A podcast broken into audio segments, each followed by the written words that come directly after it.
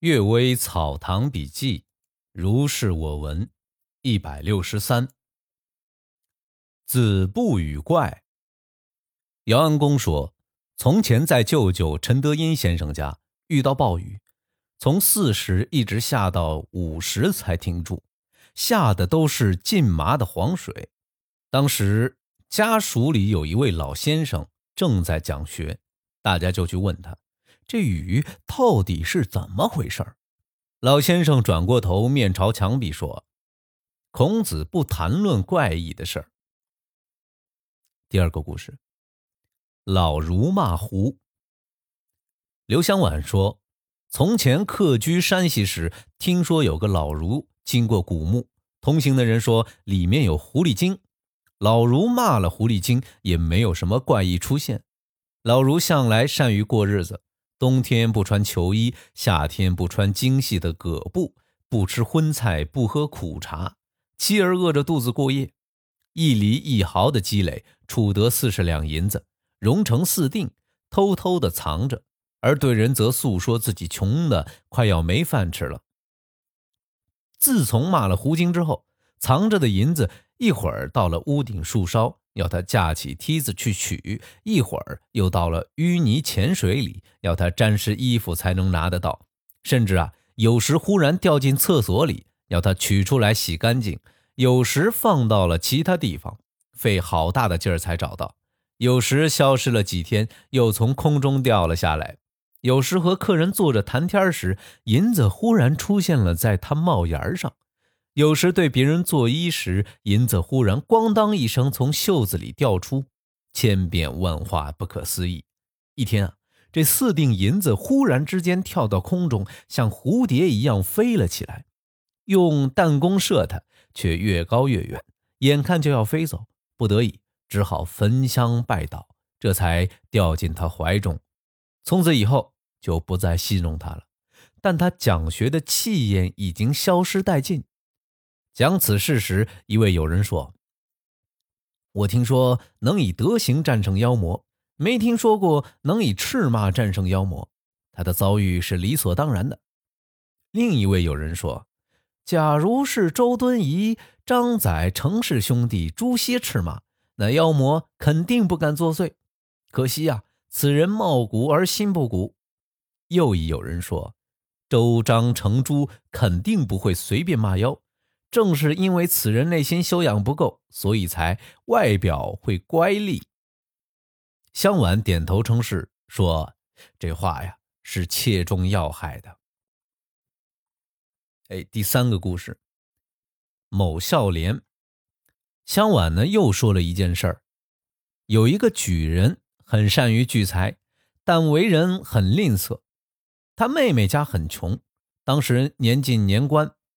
家里已经揭不开锅了，妹妹冒着风雪走了几十里来借三五两银子，说好到明年春天用她丈夫做熟食的收入来偿还。但举人以手头紧张为借口，就是不肯借。他母亲哭着为妹妹求情，举人照样推辞。母亲取下发簪首饰交给女儿，让她带走。举人好像没看到一样。这天夜里，有贼挖墙而入。将他所有钱财席卷而去，他因害怕舆论，不敢向官府报案追捕。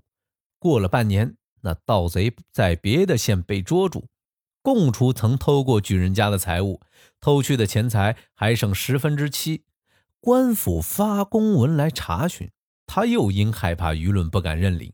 他妻子爱财，实在忍不住，就暗地里派儿子去认领了。举人内心羞愧，闭门谢客半年。母子兄妹是骨肉亲情，因为吝啬的原因，竟冷漠的像陌生人。听了这事儿，令人扼腕愤恨。那盗贼一下子得手，使人感到痛快；失了钱不敢声张，钱追回来又不敢领取，更令人痛快。至于忍着锥心之痛，自己掩盖缺德之事，又被妻子败露，缺德事最终还是隐瞒不住。更令人痛快的不得了，颠倒捉弄如此之巧，难道不是好像有人在摆布的吗？但是能够羞愧而不见客，我还是认为这是对的。就从这一羞愧之心扩大开去，也是可以做到以孝友闻名的。死不忘亲。卢继瑜编修患寒症，误请读《景岳全书》的人看病，让他吃了人参，结果啊，马上就死了。他母亲十分后悔，哭得极伤心，但每哭一声，就听到墙板咯咯作响。晚上在床边有人叫阿妈，很清楚的听出是鲫鱼的声音，大概是不愿让老人过分哀伤。可怜啊，死了还不忘亲人呐。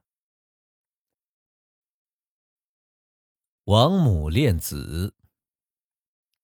海洋的居廷和前辈说，有一官家妇人临终之时，左手挽着幼子，右手挽着幼女，呜咽着死去。家人用力才将他的手掰开，他还目光炯炯的不闭眼睛。后来在灯前月下，常能远远的看到他的形象，但叫他不应，问他不答，招他不来，靠上前就不见了。有时几个晚上不出现，有时一个晚上出现几次，有时看到他在某人面前，某人却反而看不见。有时在此处刚看到，而其他地方又看到，这大都像泡影空花、电光火石，转瞬即逝，弹指忽生。虽不害人，但人心目中都觉得有一个已故的夫人存在，所以啊，后期对他的子女不敢有所怠慢，仆妇佣人对他的子女也不敢有所欺凌，一直到儿子结婚、女儿出嫁，才渐渐看不到。但过几年还是出现一次。所以啊，一家人常战战兢兢，总觉得好像他还在身边。有人怀疑这是狐妖幻形，也算是一种说法。只是这狐妖要是骚扰人的，而他却不靠近人，况且啊，这狐妖又没有任何目的，为什么要辛苦十多年，常常要如此显灵呢？大概是留恋之深，所以灵魂不散。做子女的该知道父母的爱心，这种爱心。死了之后，甚至更为深切，就像这官家妇人一样。因此啊，做子女也应该有所感触吧。